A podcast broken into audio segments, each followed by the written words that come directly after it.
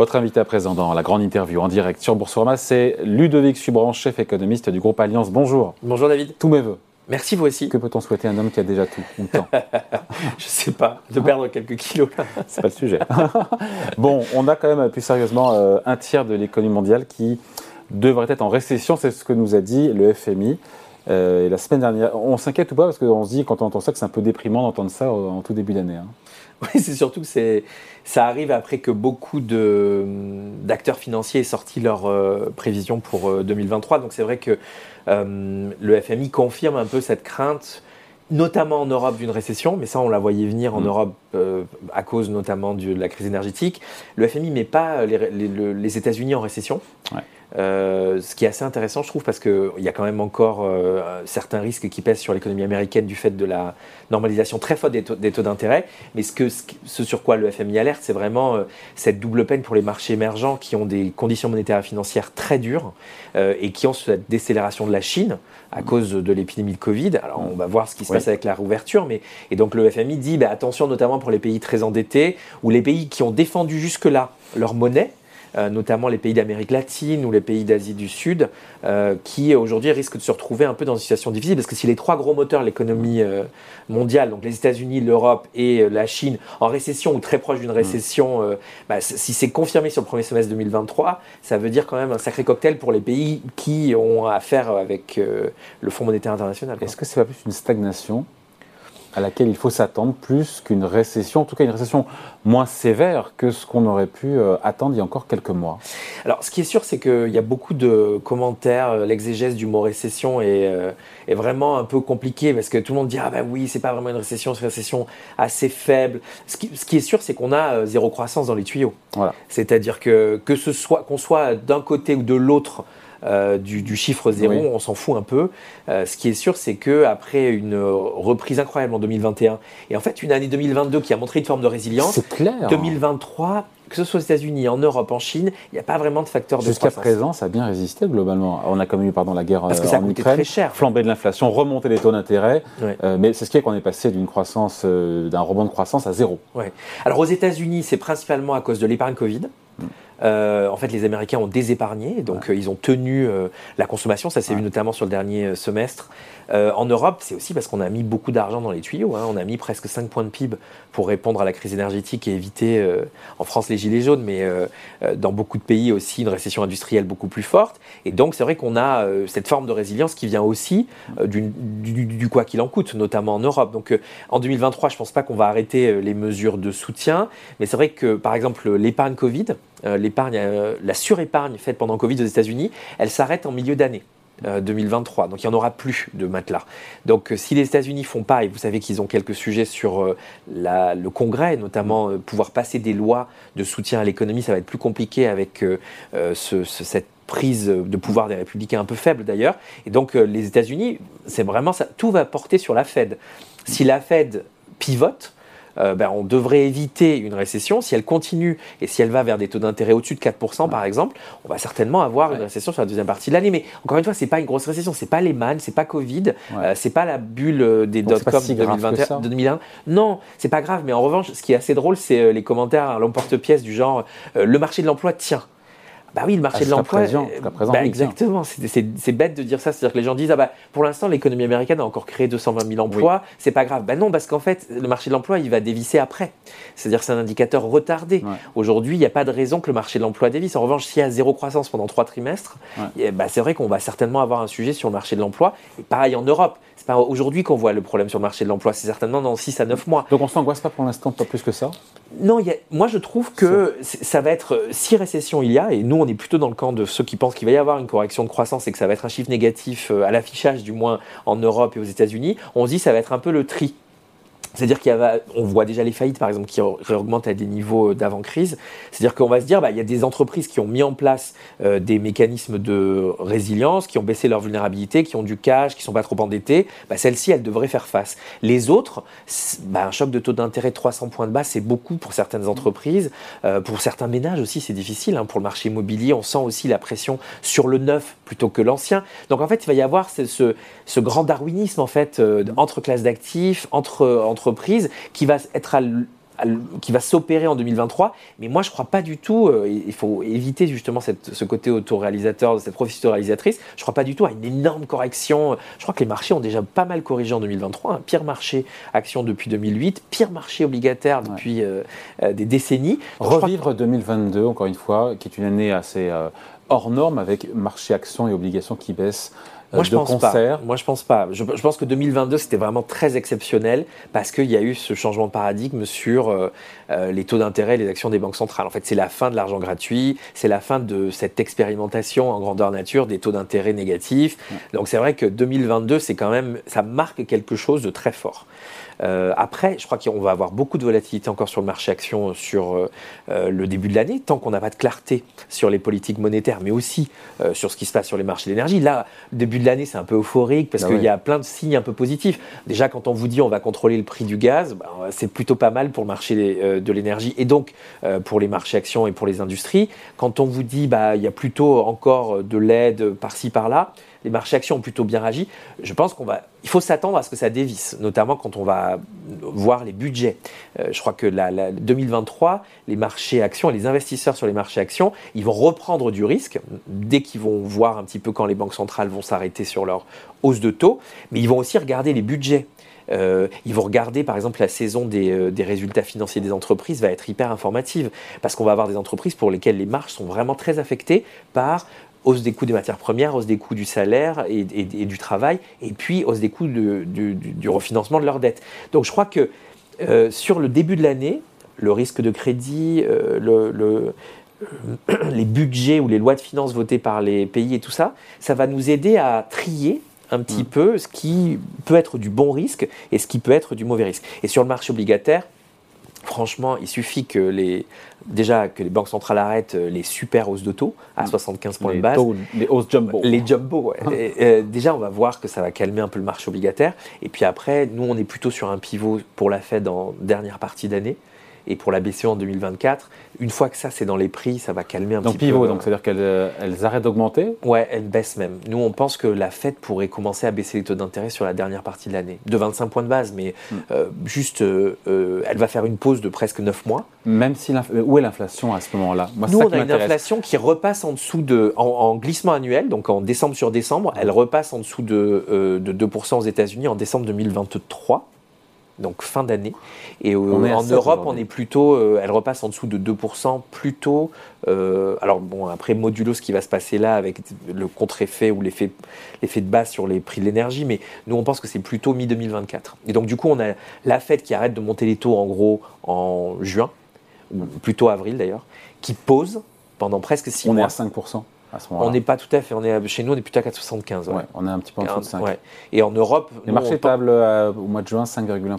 Oui, alors c'est vrai que les marchés veulent encore, euh, enfin, ou du moins attendre encore pas mal de hausses de taux. Moi, je, pense qu'entre 4,75 bah, et 5, c'est pas très. L'inflation est à 7 aux États-Unis. oui, et puis euh, surtout, l'inflation aux États-Unis, elle est principalement une inflation de surchauffe. Hmm. Donc en fait, le vrai sujet des États-Unis, c'est la boucle prix-salaire. Parce qu'encore une fois, le marché de l'emploi. Ils étaient intéressants, les chiffres de vendredi, avec. Pour le coup, c'était des salaires en hausse de 4, je crois. Ouais, ce qui est un peu en dessous de ce que le consensus. Ouais, c'est ça. Donc là, bah, encore une fois, ça reste une hausse des salaires. Ah c'est comme la hausse des prix. Alors, l'inflation va, venir là pour les États-Unis. Alors, on va certainement avoir euh, une bonne surprise, je dirais, mais ça reste quand même toujours 6-7% d'augmentation des enfin, prix. L'affaire est réglée en fin d'année aux États-Unis en termes d'inflation. Moi, je pense qu'aux États-Unis, dès la fin de l'année, l'affaire est réglée. Ouais. En Europe, c'est plus compliqué. Parce que là, on, passe dans un monde en plus où on va contrôler un peu les prix d'énergie. Donc ils vont réussir, ils sont forts les ricains quand même, parce qu'ils vont réussir à éviter une récession, atterrissage en douceur, création d'emplois. Bon, indicateur retardé, je suis d'accord, de 120 000, on était à 700 000 en février 2022, euh, mais quand même, c'est quand même. ils n'ont pas, la guerre à deux heures. C'est, la grosse différence, c'est que eux, ils ont une, quelque chose qui ressemble vraiment à un livre de macroéconomie, c'est-à-dire que ils ont mis plein d'argent, ils ont fait des chèques, ils ont fait l'hélicoptère monnaie, et donc ils ont de l'inflation qui est principalement liée à, au à la réponse à Covid. Mm. Donc l'inflation américaine, il y a un peu d'inflation des chaînes de valeur, un peu d'inflation énergétique, mais le gros de l'inflation, c'est quand même la surchauffe. Nous, Nous, c'est pas une inflation de surchauffe. On a un peu d'inflation de surchauffe, mais aux États-Unis, c'est les trois quarts, c'est un quart. on a quand même 5% d'inflation euh, hors énergie, alimentation en zone oui, euro. mais à cause de la diffusion, au prix du transport, au prix. Euh, euh, et, puis, et puis, on a aussi, il faut, l'avouer, hein, le, gros de l'inflation en Europe, c'est de l'inflation des marges, de l'inflation des profits, c'est pas de l'inflation des salaires. Donc il y a aussi des entreprises qui ont fait preuve de pas mal de hausses de prix, un peu trop peut-être, euh, parce qu'elles avaient ce qu'on appelait le pricing power. Donc 2022, la grosse surprise, c'est toutes ces entreprises, dans la distribution notamment, dans les transports, dans les services, qui ont quand même euh, de sacrés clients, qui ont été prêts à payer, euh, notamment dans, l'alimentaire. Alors, c'est pas dans l'inflation sous-jacente, mais dans l'alimentaire, c'est incroyable l'inflation qu'on a Il n'y a, rien de dramatique dans tout ce qu'on dit, là, je trouve, au final, sur cette année 2023. Si, si, si, ce qui est dramatique, c'est que quand on a eu une crise bah, comme Covid. L'inflation est réglée en fin d'année aux États-Unis. Oui, si on a une récession, David, le problème, c'est que si vous avez eu pas mal d'inflation et que maintenant vous avez une récession, c'est toujours les mêmes qui payent. En fait, le, vrai sujet, c'est le côté très redistributif euh, mochement redistributif. C'est-à-dire que l'inflation, ça affecte beaucoup plus les plus vulnérables, et la récession, ça et les emplois perdus lors d'une récession, ça affecte aussi les plus vulnérables. Donc le vrai sujet de 2023, moi je trouve, c'est le risque social. Alors en plus en France, on voit vraiment le sujet de la réforme des retraites et, euh, mm.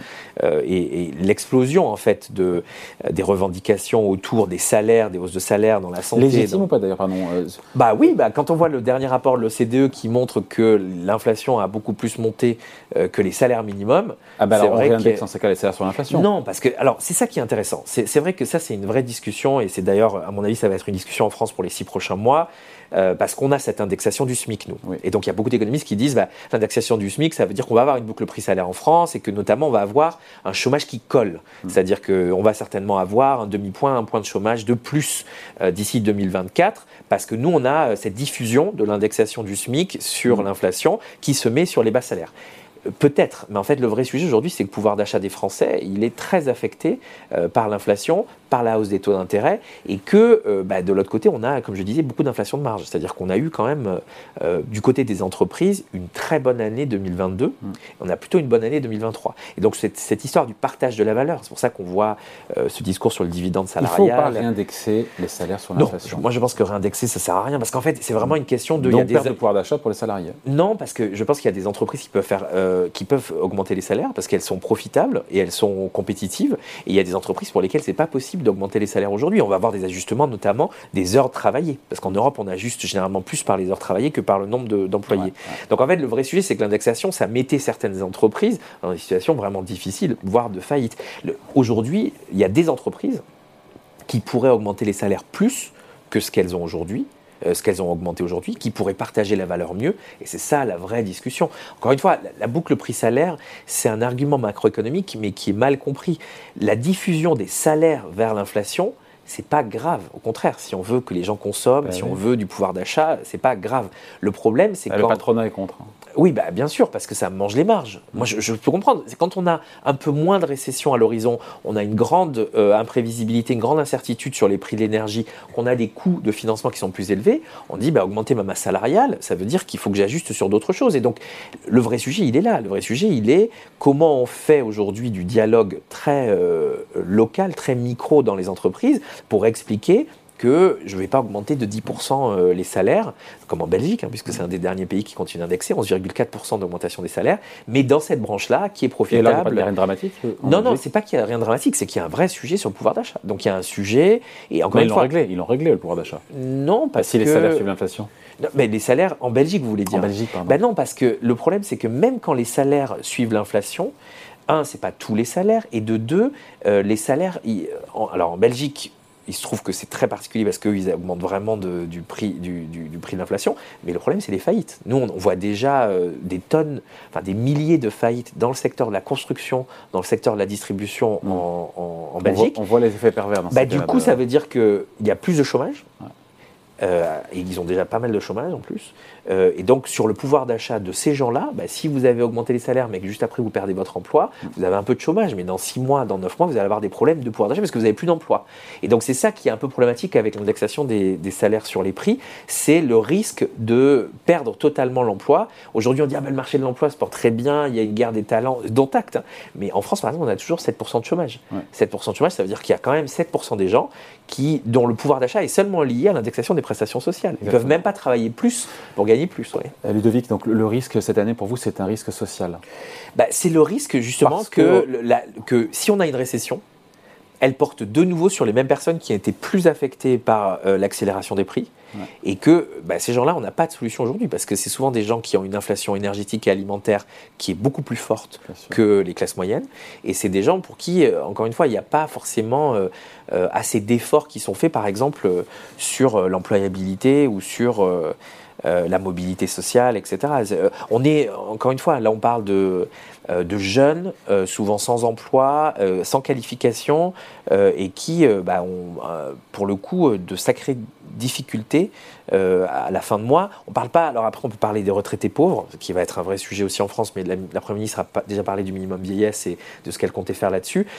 C'est vraiment les travailleurs du bâtiment, donc construction, travailleurs des services de proximité et les travailleurs de... Euh, de, la du, comment de, du retail, quoi, de la distribution. Ça, c'est là où on a des populations très à risque sur 2023. Et oui, c'est un risque, oui, parce que la plupart des pays ont fait beaucoup d'efforts pour lutter contre Covid, puis lutter contre la crise énergétique, mais les finances publiques sont sous une pression extrême. Hmm. Vous regardez le, les services de la dette, par exemple, l'Agence France Trésor, votre invité juste avant en parlait, 270 milliards besoin de financement. Dans euh, les prévisions du budget 2023, 51 milliards, de services de la dette, alors que c'était 34 mm. milliards il y a deux ans. Mm. C'est une augmentation énorme. Ça, ça fait euh, plusieurs milliards qu'on ne peut pas utiliser pour faire des prestations. Donc il y a un vrai sujet sur, et sur la protection sociale aussi. Hein. On a vu le pire justement sur les taux d'intérêt souverains français. Ils étaient à 3% il y a une semaine, on est à 2,70 aujourd'hui. Hein. Je pense que, en tous les cas, s'il faut faire des prévisions, sur 2023, je pense qu'il faut s'attendre à ce que le 10 ans français soit à 3%. On résume comment donc euh, On va se quitter la, bah, cette année, 2023 moins de Un peu moins de croissance, un peu plus d'inflation, un peu plus de taux d'intérêt et donc euh, bah, une vraie fonction de tri entre euh, là où il y a des, des, des des coussins, euh, des formes de résilience, des stratégies, des mécanismes d'adaptation qui marchent. Et puis attention vraiment à là où il y a des excès, euh, où il n'y a pas justement de filet de sécurité. Et là-dessus, il faut vraiment décider ce qu'on fait sur les positionnements, par exemple, des investisseurs, mais aussi sur ce que l'État doit faire, par exemple, sur les ménages qui sont dans cette catégorie de gens qui n'ont pas forcément de filet de sécurité dans une période de plus fort chômage et de plus forte inflation. Et on finit là-dessus sur le démarrage en fanfare des bourses, notamment la bourse de Paris, 6% en une semaine. On a fait moins 9,5 l'an dernier.